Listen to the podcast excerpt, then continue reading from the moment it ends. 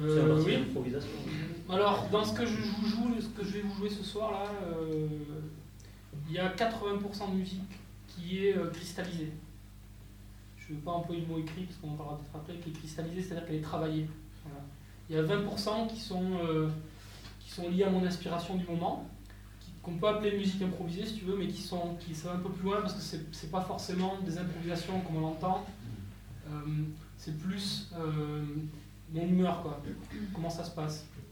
Euh, toute l'introduction que je vous ai faite, par exemple, elle était comme ça. Euh, elle était, euh, on va dire, elle n'est pas cristallisée. C'est-à-dire y a des modes de jeu que je connais. Je sais que si je souffle là, ça va faire ça. Je sais ça, mais je ne sais pas si je vais le faire.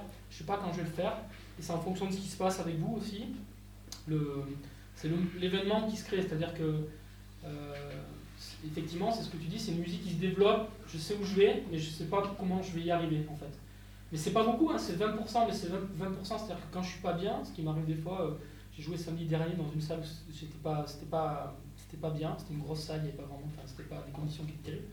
J'ai joué à 80% de mes moyens, les gens étaient très contents, c'était chouette et tout. Mais moi je sais très bien que c'est ces 20% qui vont faire que c'est, euh, c'est- pour moi c'est un concert réussi ou pas un concert réussi. C'est-à-dire que là je suis pas en improvisation totale, ce que je joue, il y a, il y a 80% qui est maîtrisé. N'empêche pas que des fois je peux me gaufrer, mais c'est maîtrisé en partie. Et c'est ces 20% de marge là qui, euh, euh, que je pense que tu ressens, c'est-à-dire que parfois ça me dépasse et je me laisse aller parce que je sais, je sais euh, globalement où je veux aller et je me laisse le, choix d'y aller par différents chemins. Et j'aime bien cette façon-là de faire la musique. Et là, encore une fois, si on parle des musiques traditionnelles, c'est vraiment une. Ces musiques-là, euh, elles ont ça en elles, quoi. Enfin, en tout cas, les gens qui les maîtrisent, qui ont la culture de ces musiques-là. Pour moi, c'est le seul intérêt qu'elles ont. euh, c'est la culture du musicien qui, euh, qui l'a fait, qui fait cette musique, quoi. On a un peu de temps, Ouais. parce, que, parce que là, je pars sur un Là, là, on attaque, là, le- on est encore en dessous, là, on va arriver sur les Pyrénées, attention. Jean- Jean, si si tu veux, quand tu prends euh, un, un rondo des Landes, qui est une danse spécifique des Landes, etc., bon, tu prends le, le rondo, la, mélodie de rondo, tu la sors de son contexte, tu la fais jouer par un ordinateur, par exemple, je vous la diffuse ce soir.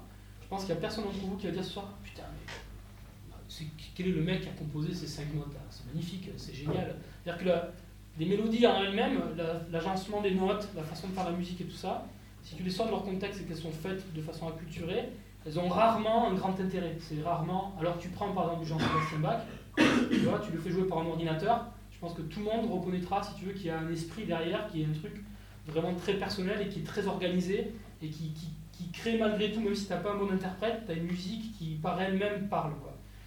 Ce qui veut dire que ces musiques-là, si elles sont décontextualisées, elles ont plus. euh, elles perdent leur âme quelque part. Et c'est triste parce que euh, moi, le seul intérêt que je vois dans ces musiques-là, c'est justement quand je vois euh, à travers la, la personne qui le- qui l'a fait euh, ce que tu dis, c'est-à-dire euh, que ça dépasse la personne et que ça va plus loin. Et que finalement, c'est un médium, quoi. On n'est qu'un médium, on trans- on- on- malgré nous, on, va plus loin que ce qu'on voudrait dire.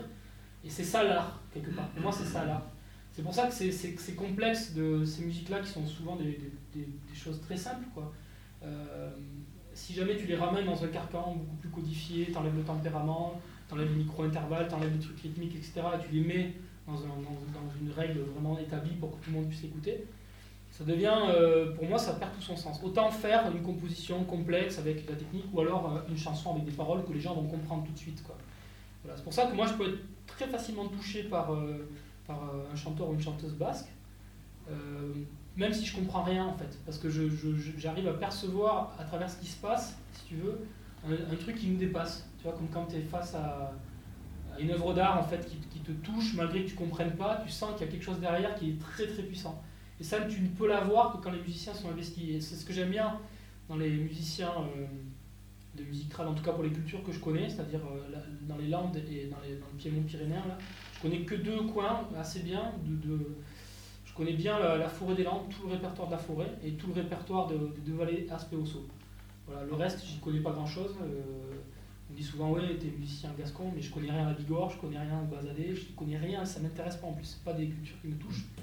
Et, euh, et, euh, et là-dedans, ce qui, ce qui est vraiment puissant, je trouve, c'est c'est, euh, c'est être face en fait à des gens qui, qui, qui, sont capables de se mettre dans un état incroyable, alors qu'ils sont face à un micro dans une cuisine, et c'est comme une cornemuse, quoi, c'est 0 ou 1. Et ça, j'aime beaucoup, quoi, cet engagement que tu peux retrouver dans le blues, que tu peux retrouver dans le métal, c'est-à-dire des gens qui peuvent se mettre en transe devant 10 pelés. Il n'y a, rien qui est prêt à ça, mais il y a un truc qui se passe et qui fait que d'un seul coup, c'est cette énergie-là qui sort. Parce que la, la, résonance que tu crées dans, dans cet instrument, notamment, tu crées tout un univers sonore qui va bien au-delà de toi en tant qu'instrumentiste. tu t'inscris dedans, mais on voit que ça dépasse. C'est comme un habitant pour oui, un pays. Et ça donne beaucoup de théâtralité en fait. Ça donne quelque chose de presque dramatique, c'est quelque chose de, très théâtral. Mais je le ressens. Je le ressens. Et, euh, et c'est pas fini, mais je, je, sens par exemple que, que il se passe, enfin je sens que c'est bien ce soir, je sens que l'instrument réagit bien, parce qu'il y a ça aussi, des fois c'est pas toujours. Euh, il est à l'étranger là, il sait pas trop. Euh, non mais euh, je rigole à moitié, c'est-à-dire que c'est pas forcément évident de trimballer ces trucs-là, c'est toujours une première deux. Et je trouve que ça se passe bien, je sens qu'il y a une bonne énergie. après, on peut ne pas du tout aimer ce que je joue, c'est complètement différent. Le, la subjectivité de l'art, c'est quelque chose esthétique. L'esthétique, euh, c'est autre chose, quoi. Et je parle vraiment de. Je, terminerai par là, vous jouez notre morceau, mais il y a, une, analogie qui m'est venue cette semaine que je trouvais vraiment, enfin, je trouve vraiment intéressante pour expliquer ce que moi je ressens par rapport aux musiques euh, populaires.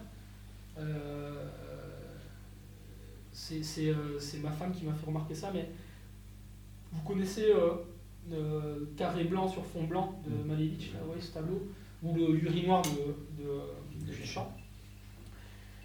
En fait, si vous prenez euh, carré blanc sur fond blanc, donc c'est un tableau tout blanc avec un carré blanc, quoi, voilà. Bah, si vous le mettez sur ce mur-là et qu'on vous dit rien, vous allez dire, mais c'est quoi le mec qui a fait Ouais, pourquoi pas, mais enfin, dans ce cas-là, tout peut, tout peut...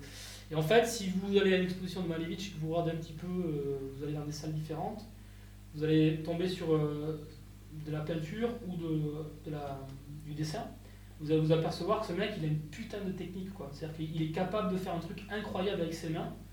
Et son parcours fait qu'à un moment donné, au fur et à mesure de son travail, il arrive à ça. Alors vous allez voir comment je retombe sur mes pattes, c'est que l'idée, et j'ai trouvé ça hyper puissant parce que c'est exactement ça dans la musique trad, c'est-à-dire que si on sort cette œuvre-là de son contexte, elle n'a pour moi aucun intérêt. Par contre, dans une exposition globale, dans une culture, euh, euh, dans une globalité, on vous dit voilà, regarde bien ce mec-là, il a fait ça, ça, ça, ça, ça, ça, ça. Il avait une technique euh, irréprochable, il était hyper culturé, il connaissait plein de choses, etc. Et à la fin, il a fait ça parce que si, parce que ça, parce que là. D'un seul coup, l'œuvre, elle devient hyper intéressante, pas parce que ce qu'il a fait là est génial, mais parce que tout ce qu'il a amené à ça est génial. Quoi. Et c'est un peu la même chose avec le rondo, c'est-à-dire que le rondo, les trois notes de rondo, je vous les fais jouer par un ordinateur, personne ne va s'arrêter devant mais habité par quelqu'un qui a cette culture, qui a derrière lui tout un bagage, etc., et qui est capable de, transcender ça pour en faire une œuvre, eh bien, euh, c'est ça, en fait, euh, les musiques orales, c'est ça. S'il n'y a pas ça, s'il n'y a pas l'interprète, s'il n'y a pas la puissance derrière historique, euh, culturelle, ça, il n'y a plus rien. Ce qui n'est pas le cas, par exemple, pour des musiques, comme je disais tout à l'heure, composées pour orchestre et tout ça, qui, parlent d'elles-mêmes. C'est-à-dire que d'elles-mêmes, on voit qu'il une pensée puissante derrière, avec un compositeur, machin, etc. Là, c'est des choses très fines qui se passent, qui sont, qui sont euh, et pour revenir à la matière que tu définissais tout à l'heure, moi ce qui m'a toujours plu aussi dans ces musiques-là, dans le métal ou dans la musique trad, c'est le timbre, c'est-à-dire qu'il y a des musiques qui sont extrêmement timbrées, qui sont extrêmement euh, typées, et j'aime bien, moi, la, j'aime bien la matière sonore, c'est quelque chose qui m'a toujours plu, qui m'a toujours intéressé.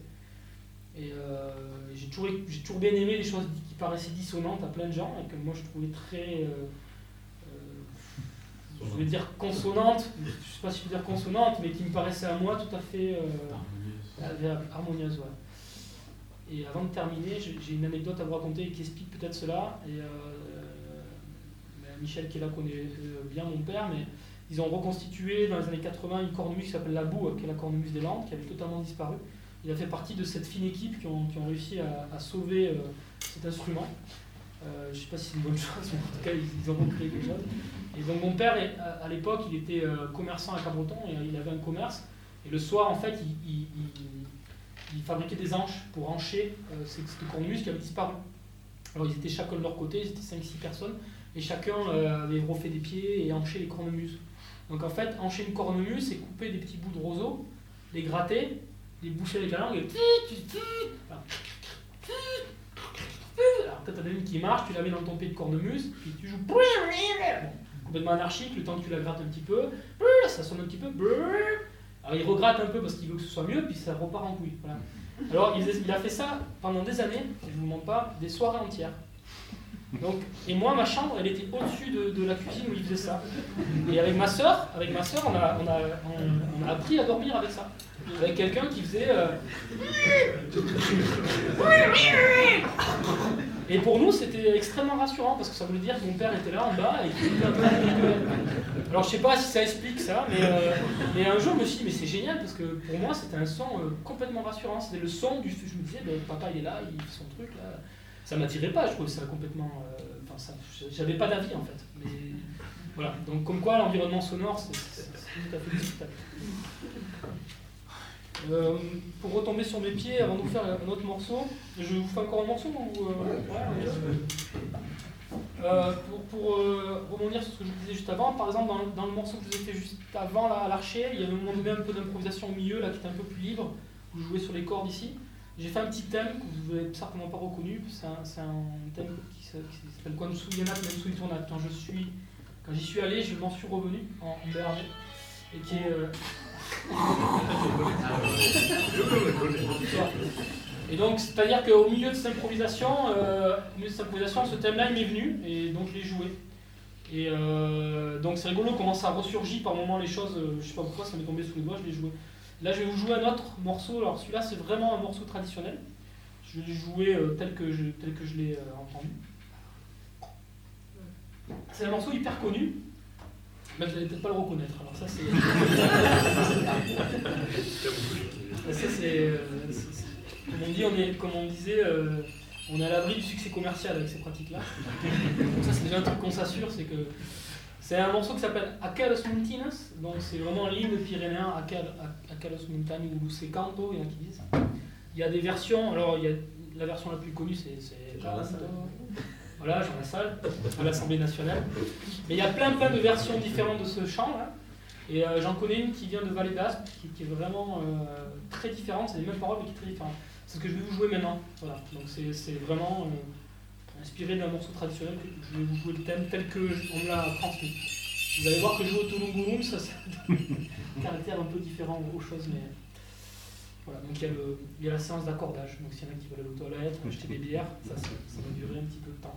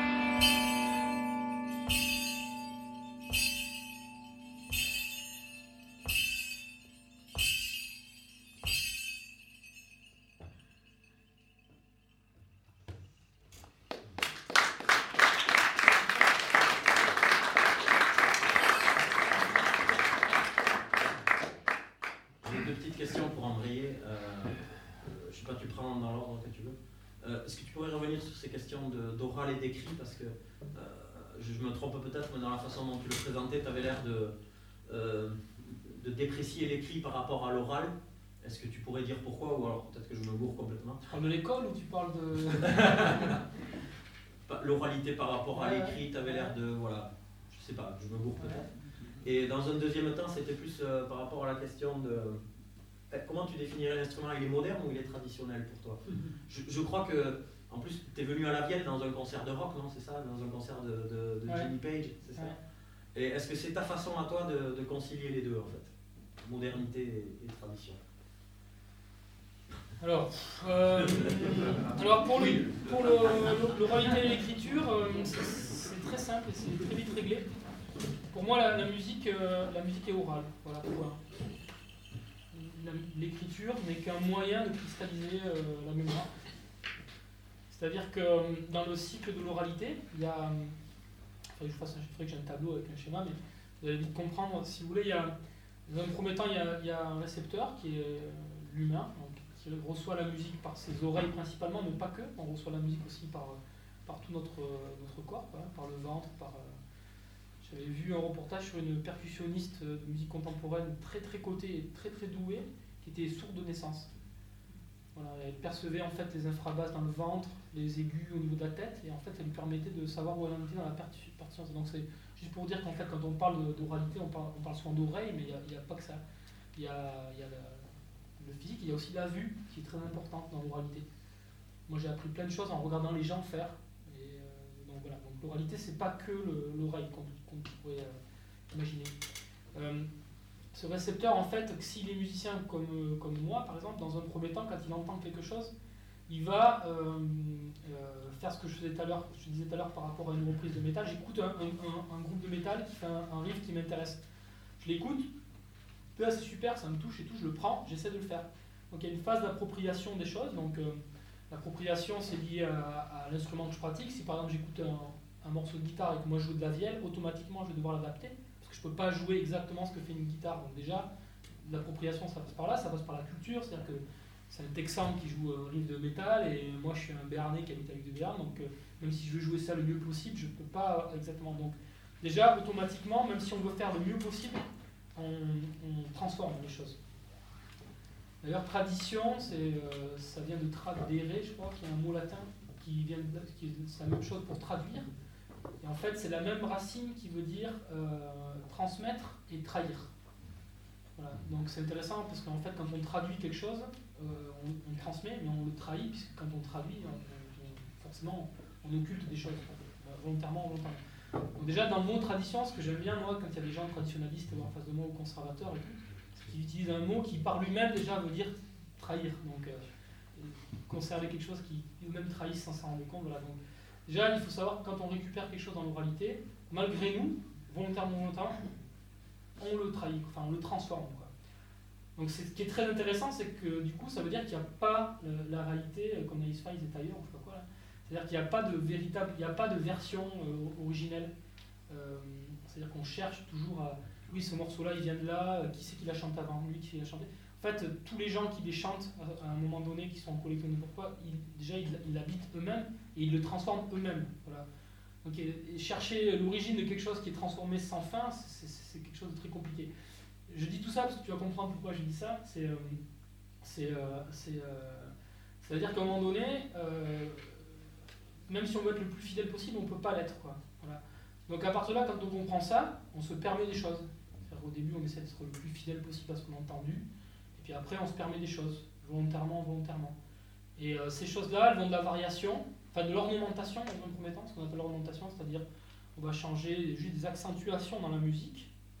Pour, euh, alors ça peut être volontaire ou involontaire, ça peut être culturel, il y a des choses que moi je fais culturellement. Voilà. Après, on va faire de la variation. La variation, c'est on va se permettre de. On va garder la même métrique, la même pulsation et tout ça, mais on va, on va mettre les notes de façon différente. Et ça peut aller après jusqu'à l'improvisation, c'est-à-dire qu'on ne s'occupe plus du tout de, de, la métrique, de, de, l'agencement, tout ça, et on se permet, en partant de quelque chose, d'aller vers ailleurs. Quoi. je parle pour les musiques trad, mais c'est valable pour tout le monde. Tout le monde fait ça, tout le monde fait ça. Même les grands compositeurs, ils, ils sont tous été influencés par quelqu'un qu'ils ont écouté, qu'ils se sont appropriés, qu'ils ont transformé. Transformé volontairement, involontairement. Et du coup, à un moment donné, se pose la question quand vous êtes. Alors, soit vous faites de l'improvisation libre, et dans ces cas-là, cette musique, elle peut rester du, sur l'instant, c'est-à-dire que je vous joue quelque chose maintenant et ça ne sera jamais reproduit, et ça n'a pas vocation à être reproduit parce que c'est une improvisation libre. Euh, donc c'est une façon de faire la musique que je pratique aussi et que j'aime beaucoup. Et autrement, donc c'est ce, qu'on a, ce que moi j'appelle une composition euh, spontanée, on peut appeler ça improvisation. Et autrement, si on veut passer à une étape qui est la composition méditée, tous ces mots ils sont choisis, attention, ça a été travaillé ça. Euh, composition méditée, c'est là qu'intervient l'écriture. C'est-à-dire que la composition méditée, ça serait une improvisation spontanée sur laquelle on reviendrait. Tu fais un, riff de Black Sabbath, tu le joues, tu ornementes, tu fais un peu différemment, tu varies, puis tu improvises. Puis à un moment donné, tu arrives sur un autre riff. Putain, c'est super. Tu te dis, putain, c'est tellement super que j'ai envie, envie de le garder pour le retravailler demain. Si tu veux le garder pour le retravailler demain, il faut que tu le cristallises. Quoi. Il faut que tu cristallises au moins quelque chose pour pouvoir revenir dessus. Et c'est là, là que l'oralité, quelque part, euh, euh, elle s'arrête pas parce que euh, tu as, trois façons actuellement de cristalliser la musique. La première, c'est la mémoire. Voilà, donc la mémoire, la mémoire humaine, c'est quelque chose d'assez fondamental de moralité. Moi, j'ai pas mal, j'ai pas mal étudié ça. Et elle a, elle, a, des gros avantages et elle a des gros défauts, la mémoire. un des, des, trucs incroyables de la mémoire, c'est que pour se souvenir de quelque chose, il faut qu'on se le remémore à l'esprit. Et en fait, quand on se remémore le souvenir, c'est là qu'on le transforme. Parce que quand vous remémorez un souvenir, vous ne remémorez, pas le souvenir, vous vous remémorez. J'ai jamais réussi à enchaîner plus de trois remémorer. euh, alors il faut que je reprends. C'est-à-dire que on pourrait croire que quand on se souvient de quelque chose, on se souvient du moment, par exemple, de cette soirée. Si demain je me souviens de cette soirée, bon, je pars en voiture tout à l'heure, je, je repense à ce qui s'est passé ça revient à ma mémoire. Ah putain, c'est passé ça, j'ai fait ci, ça, ok. Si demain je me rappelle de ce souvenir, je vais avoir l'impression de me rappeler de cette soirée, mais en fait je me rappelle de ce que je me suis souvenu dans la voiture. Qui est déjà en fait quelque chose un peu modifié parce que je me rappelle de plein de choses, mais je ne vais peut-être pas me rappeler de la couleur de ton suite par exemple. Je ne vais peut-être pas me rappeler du nombre de livres qu'il y avait dans la commode, etc. Et si dans une semaine je m'en rappelle, je vais me rappeler de demain matin quand je me suis rappelé du moment dont je me suis rappelé dans la voiture, qui était le moment, etc. C'est-à-dire qu'un souvenir, si on ne se remémore pas, euh, on l'oublie. C'est comme ça qu'on oublie les choses, parce qu'elles ne nous reviennent pas en mémoire, en fait. Et si on veut s'en rappeler, on le transforme tout le temps. Plus ou moins, on le transforme tout le temps. Ça veut dire qu'en fait, notre mémoire, elle a quelque chose de génial, c'est qu'elle elle est tout le temps en train de créer des choses qui, même si on est persuadé que c'est vrai, que c'est comme ça, etc., il y a toujours des choses qui nous échappent, des détails. Donc la mémoire, l'oralité, c'est la mémoire, hein, tu vois, c'est ça. Elle a ce défaut-là, c'est qu'elle transforme tout le temps. Donc on a l'impression de moi je suis gardien de, du temple, de telle tradition et tout ça, et en fait, euh, euh, malgré vous, vous êtes de toute façon en lumière, donc vous êtes faillible. Quoi. La deuxième façon de, faire, qui est une façon assez récente, c'est enregistrer les choses. Tu peux enregistrer en vidéo et en audio. Donc ça, c'est très bien parce que ça permet de fixer vraiment des, choses très précises. Là, je peux retrouver la couleur de ton switch, je peux retrouver le nombre de livres, etc. Mais ça occulte un paramètre qui est le moment, l'instant. Ce qu'on vit là, euh, avec la température, euh, l'état d'esprit dans lequel je suis moi, euh, tout ce qui s'est passé avant, enfin, euh, ce qui fait l'humanité en fait, ce qu'on reproche en fait à Facebook, Twitter et tout, c'est notre la perte de, contact direct en fait qui, qui, font énormément dans les liens humains. Donc l'enregistrement il a, il a ses avantages mais il a ses défauts. Et la dernière façon que je connais moi de fixer la, la composition, c'est l'écriture. L'écriture, on pense tout de suite au solfège, mais l'écriture, il y en a plein de formes. Il y a, il y a, des milliers de façons de fixer les choses en écriture. Et l'écriture, elle a, elle, a, elle a, des inconvénients, c'est qu'elle elle, fixe ni le moment, elle fixe pas non plus euh, la couleur du pull et tout ça, mais elle a des avantages, notamment euh, dans l'analyse. C'est-à-dire quand, euh, quand on écrit les choses, on, conceptualise bien parce qu'on voit bien comment c'est construit, etc. Donc en fait, si tu veux, pour moi, il y a, je, vais peut-être te décevoir, mais il n'y a pas de débat. C'est-à-dire pour moi, l'écriture, c'est un outil de cristallisation de la mémoire, c'est tout. De cristallisation de, la composition. Et il n'y a pas de débat entre écriture, euh, ceux qui sont pour l'écriture lever la main, ceux qui sont pour l'oralité lever la main. Pour moi, l'humain, il est. l'humain, alors qui est pour l'écriture? Pour moi, l'humain, parce que là on parle de musique, mais c'est valable pour tout ce qui est euh, transmission orale, en fait, tout ce qui est ce qu'on appelle, avec un mot un peu savant, mais que j'aime bien quand même, parce qu'il définit ce que c'est, ce qu'on appelle le patrimoine culturel immatériel. Enfin, tout ce qui n'est pas physique, quoi, voilà. Et, et donc, donc, à partir de là, si tu veux, l'outil, c'est un des moyens, comme l'enregistreur ou la vidéo, de fixer l'oralité. Donc moi, je suis un piètre lecteur, parce que ce n'est pas une pratique que j'ai apprise, que j'ai appris sur le tard, que j'apprends maintenant, mais je m'en sers beaucoup actuellement, par exemple, tu vois. Ça m'aide beaucoup, même si ce n'est pas de mouche et tout, mais ça m'aide à comprendre des choses, je gagne du temps aussi à travailler avec l'écriture et ça, et, c'est assez passionnant. Quand tu prends ça comme ça, d'un seul coup, quand tu enlèves tout euh, caractère euh, agressif de la musique écrite, ben, c'est un super moyen de fixer la mémoire. Mmh. Tu vois, tu te marques... Euh, les carnets de balles qu'avaient les vieux avant pour faire des balles de 4-5 heures et tout ça, ils se marquaient les 4-5 premières notes d'une mélodie, euh, mon père, c'est ce qu'il faisait. Euh, tu as, un classeur comme ça, tu as 800 morceaux dedans. Quoi. Donc on te dit rondo, tout ton classeur rondo. Il suffit que tu lises les trois premières notes. Ah oui, c'est celui-là, boum, tu le joues tout de suite. Quoi. Voilà. Donc c'est pratique. Quoi, voilà. Donc ça, c'est pour ta première question. Ta deuxième question sur la modernité. Euh, c'est un peu pareil. Quoi.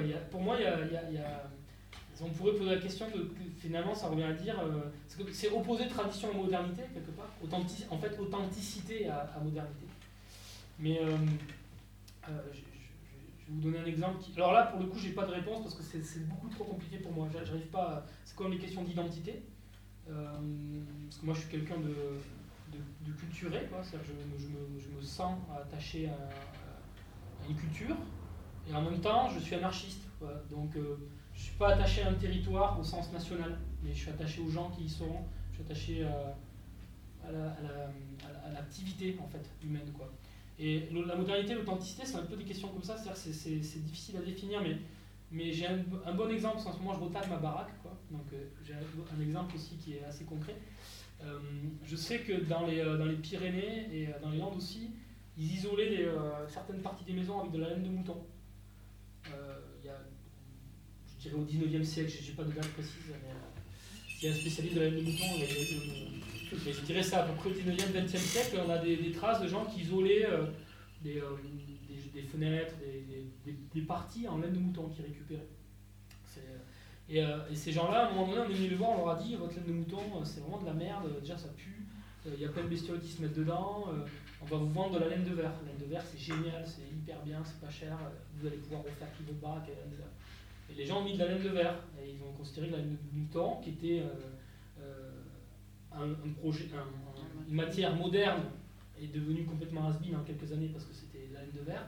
Et aujourd'hui, on vous dit virez la laine de verre et, on vous vend de la laine de mouton en plaque. Quoi.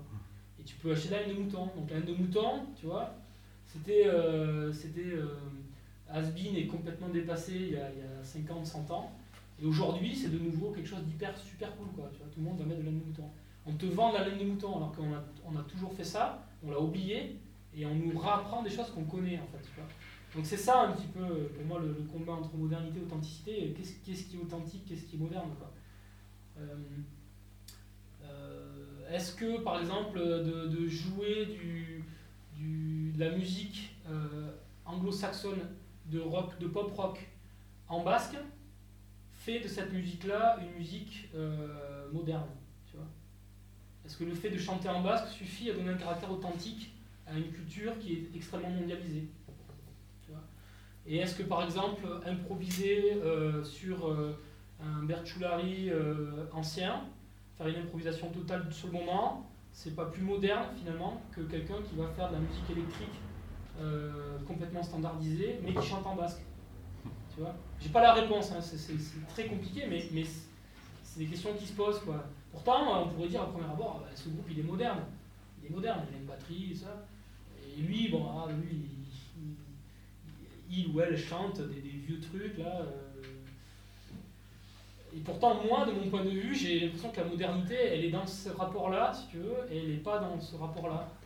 Et il y a plein de gens qui vont considérer que la modernité, c'est de faire, euh, de prendre la musique basque, de la mettre dans, un, dans, une, musique modale, parce qu'on envahit une musique binaire, euh, tempérée modale, tempérée tonale. c'est 99% de la musique qu'on subit, quoi, et moi que je subis depuis que je suis gamin. Donc, euh, euh, je dis bien subir parce que c'est vraiment ça, on est, tout le temps assailli par ça. Et du coup, quand on a face à nous euh, soit de la musique modale, soit de la musique qui n'est pas tempérée, soit de la musique qui n'est pas binaire, ça nous paraît tout de suite euh, soit faux, soit étrange, euh, ou soit hyper moderne. Quoi. Donc voilà, donc je terminerai par juste un exemple qui m'avait frappé il y a quelques années. Il y avait une, chanteuse qui s'appelle Camille, qui est une chanteuse qui a, eu son, petit succès à une certaine époque, je ne sais pas où elle en est. Toujours pareil. Euh, elle a son petit succès toujours, voilà. Donc c'est une chanteuse qui fait de la chanson française. Et elle, elle avait un album qui l'a fait connaître, je pense, qui s'appelait Le Fil. Et cet album-là, Le Fil, le truc qui était vraiment le concept de l'album, c'était qu'elle chantait sur une note tenue. Quoi. Il y avait un si, je crois, qui était tenu tout l'album. On pouvait l'entendre sur tout, tout l'album, même entre, dans les blancs. Et elle chantait, tous ces morceaux étaient développés sur cette note-là. Et alors, c'était euh, les interviews, c'était alors, ouais, c'est extrêmement contemporain. Vous vous permettez de chanter sur une note tout votre album, c'est quand même hyper connu, bravo, tout. C'est quelle, qualité de génie. Bon, euh, la musique à Bourdon, euh, c'est la musique la plus ancienne que, qu'on connaisse. Quoi. Toutes les traces de musique ancienne, c'est des musiques modales à Bourdon. Voilà. Donc Camille, dans un contexte de médiatique, etc., sort un album euh, où elle chante sur un bourdon et tout le monde trouve ça incroyablement moderne et magnifique, incroyable, bravo, c'est super expérimental et super euh, génial. Et à côté de ça, on va, on va leur faire écouter euh, du plein chant grégorien ou n'importe quoi, et les gens vont trouver ça hyper vieux, hyper ancien. Voilà. Donc c'est une question de présentation aussi, tu vois. Il y a vachement de. il y a vachement de ça dépend comment on présente les choses.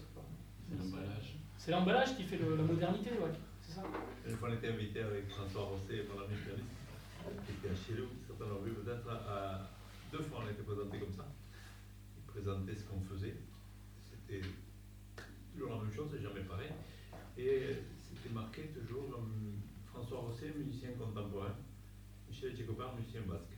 comme vous voulez. Parce que c'est un pays. Euh, c'est un pays contemporain. La contemporain. La contemporain, bah, c'est l'Arandor, je crois. C'est un petit. Euh... il a trouvé ses contemporains, donc c'est bien. Ouais, ouais, ouais. Mais ouais, ouais, ouais. Mais c'était rigolo, ça nous avait posé des questions. Et l'autre fois, on avait fait. Après, j'ai la Non, non. Mais c'était en deux mois. En deux mois, on était invité à Grenoble d'abord et après à Aix-en-Provence. Pour faire la même chose, toujours pareil, jamais pareil, mais tous les deux. C'était un festival dédié aux, euh, aux musiques euh, modernes, musique nouvelle, musique nouvelle. Le festival est 38e, c'est 1800. Ouais. On y va. Oh, putain, non, bien. Et un mois après, c'était Aix-en-Provence, festival dédié aux origines de la musique. Avec le même répertoire. Un piano, un piano aquatique. Et... On fait à tous les râteliers, quoi. Il n'y a aucune éthique. Et puis on était payé, donc c'est pour ça qu'on y est allé. Pour on parlait de la question de cette différence entre tradition et modernité. Euh, moi, l'idée qui me vient à l'esprit de manière assez simple, c'est finalement par rapport à la manière de. Je sais pas comment on peut interpréter ça d'un point de vue euh, d'auteur euh, de musique, etc., de compositeur, mais la manière de parcourir les territoires. Aujourd'hui, enfin depuis pas mal de temps, la modernité, on a décrit les territoires, on a fait des cartes, on a, on a une manière de, de, de, de représenter les territoires qui très forte. Et finalement, j'oppose ça à la manière qu'avaient les gens dans la tradition de les découvrir à pas d'homme, à pied. Il y a quand même une logique de découvrir un territoire, une ville, un pays à pas d'homme. Mais dans l'état concret, c'est même là ce que je dis, c'est encore théorique, mais le fait de, marcher, de, parcourir un territoire en marchant. Et nous, en fait, on a tout mesuré, décrit, représenté. Maintenant, même on, se déplace dans des véhicules euh, euh localisés, Tu, tu, parles de la voiture Oui. ah ouais.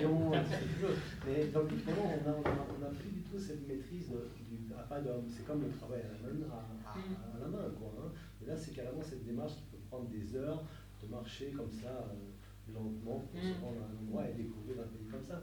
Et moi, l'image que j'ai a priori de ce, de ce, que serait la tradition dans son côté justement euh, à la fois bon et irréductible, c'est de revenir à cette dimension où on parcourt les choses comme ça, pas à pas et au fur et à mesure de l'expérience. Mm. Alors que la modalité a tendance, l'écrit par exemple, ou, différents types de représentations, de moyens, techniques, etc., a tendance à tout quadriller selon des critères mm. mécaniques, etc. J'ai l'impression que toi, tu l'entendais la modernité comme quelque chose de factice, non? Plus au-delà de, de, la question de la, du truc formalisé et tout. Parce que tu, tu opposais authenticité à modernité, ça veut dire qu'il y a quelque chose de pas authentique dans la modernité? Non, ça veut dire que c'est, pour moi, c'est, des notions qui sont complètement abstraites, qui sont presque inventées par l'homme. C'est vide, c'est vide de sens. Ouais, parce que qu'est-ce que ça veut dire être moderne, tu vois? L'homme moderne, tu vois. Est-ce qu'on est moderne de, de, bousiller la planète comme on la bousille? Alors qu'aucun aucun animal, euh, euh, même végétal, euh, qui sont a priori dénués de tout, de tout sens humain, comme on peut avoir d'intellect par exemple, ne se permettrait jamais ça, Et ne se permettent pas ça parce que c'est mettre en danger complètement leur habitat, tu vois Et nous, on est des hommes modernes et pourtant on ne se prive pas de faire n'importe quoi. Enfin bon, c'est un peu, facile ce que je dis là, mais je le pense, c'est-à-dire que je ne suis pas certain que ce soit un signe d'intelligence d'être moderne comme nous on l'est, en tout cas moderne.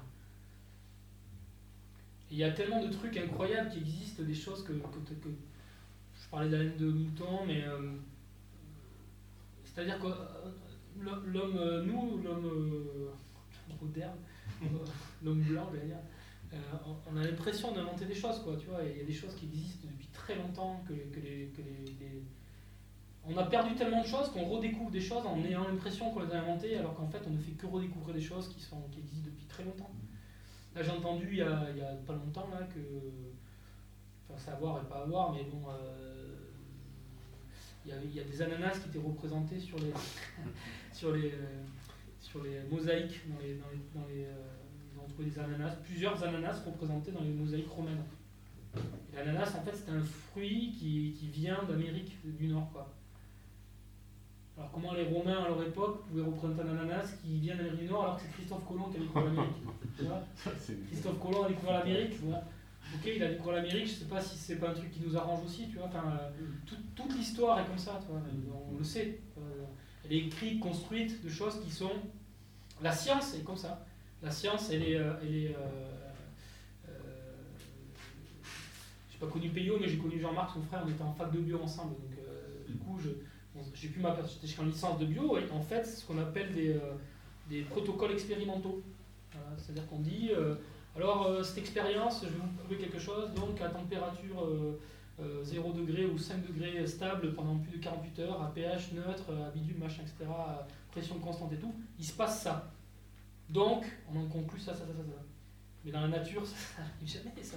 C'est un protocole expérimental. Du coup, on sait que, alors évidemment, ça nous permet à nous, euh, hommes modernes, de structurer notre esprit, c'est ce que tu disais. On fixe des choses, on sait comme ça. Après, on s'aperçoit effectivement que si le pH n'est pas égal à 7, mais égal à 8,9, ça ne marche plus. Alors, euh, tu vois, euh, et par contre, on en tire quand même des conclusions et des règles, et, c'est comme ça. Et en fait, on s'aperçoit que la, réalité est beaucoup, plus complexe que ça. Et c'est pour ça que des fois, on a l'impression de découvrir des choses. On se dit, ah tiens, bah voilà, on a inventé un nouveau, un nouveau truc, c'est la, la laine de verre, c'est génial et tout ça. Et après, on s'aperçoit que l'amiante, par exemple, détruit des vies, alors qu'on trouvait ça magnifiquement moderne il y a quelques années. Et en fait, aujourd'hui, c'est totalement interdit. Tu peux, si tu en as chez toi, il faut qu'il y ait une camisole pour sortir. Je sais, j'en avais sur mon toit, là, je suis en train de. Euh, alors euh, là, tu vois, la modernité, euh, c'est vraiment la, la, limite quoi, de la modernité. C'est-à-dire que pour moi, c'est que de la com. C'est vraiment de la com. D'ailleurs, c'est des questions, je pense, qui se posent pas, qui se posent pas peut-être dans ce qu'on appelle, les, alors, pareil, nous, hommes modernes les, les tribus primitives, tu vois. Je pense que ça se pose pas parce que c'est sur un temps, c'est ce que vous disiez, sur un temps beaucoup beaucoup plus long. Nous ça va beaucoup trop vite quoi. On a assailli d'informations, on a assailli de plein de trucs modernes et tout ça. Aujourd'hui, euh, moi je suis accro à mon téléphone portable, à internet, je suis complètement accro à ça alors que je me rends bien compte que, c'est, que la, réalité elle est, elle est, pas là en fait. Et, euh, euh, c'est, marrant parce que on pratique, les musiques traditionnelles elles sont classées par le ministère ce qu'on appelle les musiques actuelles. Ils auraient pu appeler ça les musiques orales, ils ont appelé ça les musiques actuelles. Il y a le jazz, musique amplifiée, chanson, musique traditionnelle et musique improvisée. Ils ont mis tout ça dans un. En fait, c'est pour différencier ça des musiques euh, euh savantes. Musique savante, c'est les, grandes musiques, quoi, classiques, etc. Tous les autres, ils ont foutu ça dans un petit truc qui s'appelle musique actuelle, quoi. Et ce que je trouve intéressant, c'est que j'ai cherché une fois quel était le, le, le on dit quand c'est l'opposé euh, Pas l'homonyme, L'antonyme L'antonyme, ouais. L'antonyme de actuel. L'antonyme d'actuel, c'est virtuel. Ah ce qui n'est pas actuel est virtuel en fait. Tout ce qui ne se fait pas dans l'acte, dans le maintenant, ah c'est virtuel. Et nous, on travaille sur des matières qui sont orales, donc qui sont du patrimoine culturel matériel, donc qui sont complètement virtuelles, en fait, qui ne sont pas palpables. Et pourtant, on est classé dans les musiques actuelles. Quoi. Parce qu'actuel, ça veut dire réel aussi. Actuel, ça veut dire qu'il est actualisé, qu'il est là maintenant. Ça quoi. veut dire réel Ouais. en anglais, actually. Qui est palpable Ouais, aussi. Voilà. Donc c'est, tu vois, c'est, c'est un antagonisme parce que quelque part, euh, quelque part, on s'occupe nous euh, dans nos pratiques, on s'occupe que de virtualité et, et peu de, de- de- d'actes, alors et, et pourtant on est qualifié d'actuel. Enfin, voilà. Donc euh, ça pourrait être ça aussi le débat. euh, qu'est-ce qui est actuel quoi. Parce que c'est ça en fait. Qu'est-ce qui est actuel Qu'est-ce qui est moderne quoi. Quelle est notre qui- actualité? quelle est notre actualité? Voilà. Est-ce que, est-ce qu'on peut terminer avec un morceau très court peut-être parce qu'il est un peu tard ouais. et j'aurai quelque chose après à dire à tout le monde que j'ai oublié de dire. si tu as quelque chose de peu chaud, il est assez tard déjà. Ouais, ouais, ouais. Euh, C'est pas tard. Ok, on est à On 11 peut heures, hein. pas tard. C'est pas tard. Non, mais Un peu le tard. C'est pas tard. ah, je joue un dernier morceau, ouais. Ouais, s'il te plaît. à moins.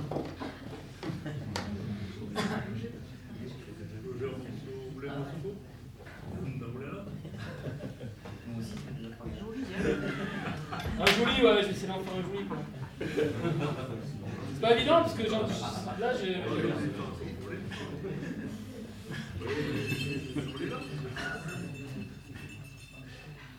Pouvez jouer avec ton cake. Attends, Pendant qu'il s'accorde. Alors, je vais dire quand même quelque chose avant de terminer. Je voulais d'abord euh, vraiment vous remercier d'être venu. J'aime bien ces, ces configurations veillées, je trouve ça vraiment euh, chouette de retrouver ça, en fait. Euh, Et alors là, pour le coup, parce que c'est moderne de faire des soirées. Ouais, je sais pas, mais, mais, euh, ça se prête assez bien, même si c'était pas vraiment un concert, c'était plus une rencontre, c'est ce que Peyo euh, avait imaginé. Et euh, moi j'y vois beaucoup d'intérêt parce que justement dans l'oralité, euh, l'oralité s'arrête à partir du moment où on ne la transmet pas. Quand on a un savoir qu'on ne transmet pas, ben, l'oralité s'arrête. Alors que l'écriture, l'avantage de l'écriture, c'est qu'elle peut quand même, une partie qui peut être transmise même si tu es mort. Donc du coup j'ai- j'aime bien, euh, j'aime bien jouer aussi, mais j'aime bien expliquer tout ça. Ça, me- plaît bien. Donc merci à Peyo, à, Ao et, et j'allais dire à l'analytique, mais c'est pas l'analytique, c'est euh, Ebentic. Ebentic, ouais.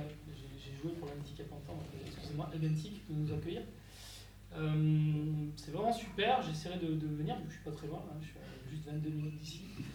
Euh, Il y a donc un, disque qui existe euh, avec euh, qui, qui, qui, est- qui est pas virtuel, hein, qui est vraiment physique, avec euh, une partie du, du- du répertoire que je vous ai ce soir. Il n'y a, a vraiment pas tout, parce que j'ai pas tout joué, puis euh, il y a d'autres morceaux. Et en fait, le projet s'appelle Imprimate, et je voulais juste, pour euh, conclure, vous, lire le, pourquoi de Imprimate et de l'affiche que vous avez vue avec un une espèce de, gorille sur des échasses là. Alors c'est bien moi. Euh, en fait, c'est issu d'un texte d'un voyageur qui avait traversé les Landes en 1849. Il s'appelle Gabriel Bouin. Euh, il me semble que c'est un avocat. Et donc il a traversé les Landes en 1849 et il a écrit sur les Landais.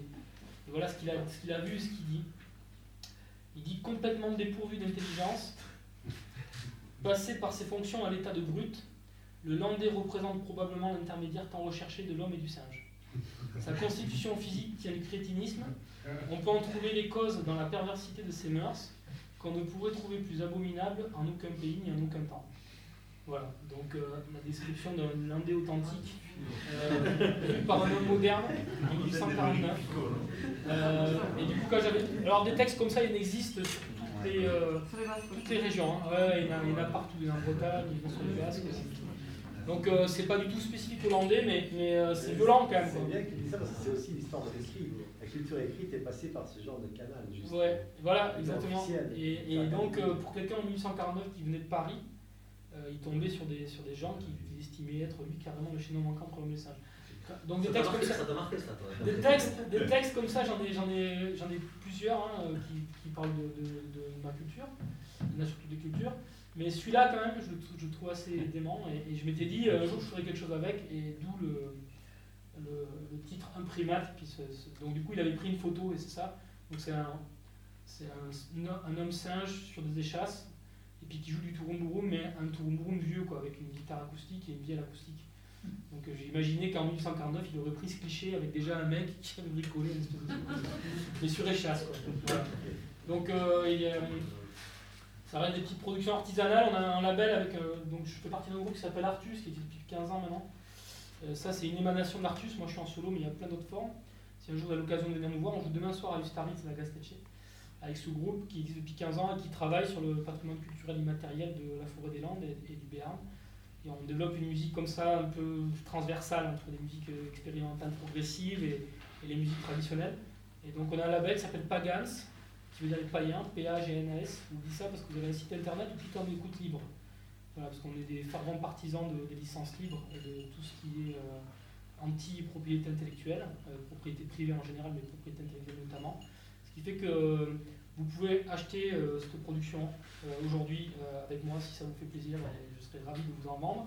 Mais si vous voulez d'abord écouter et voir ce qu'on fait, etc., vous pouvez tout écouter sur internet, éventuellement commander après. J'avoue que quand vous commandez, ça nous aide bien à, à pouvoir continuer. Ou si vous m'achetez des disques, ça nous aide bien à pouvoir continuer. Mais c'est aussi un état d'esprit de, se dire que c'est il y a un aspect marchand dans ce qu'on fait parce qu'il faut qu'on en vive, il faut qu'on puisse avancer. Mais il y a aussi l'aspect de, de dire aux gens, ben, vous pouvez aussi juste écouter un avis avant de, consommer. euh, comme vous allez écouter, là, vous êtes fan d'avis, vous allez pouvoir euh, consommer juste après.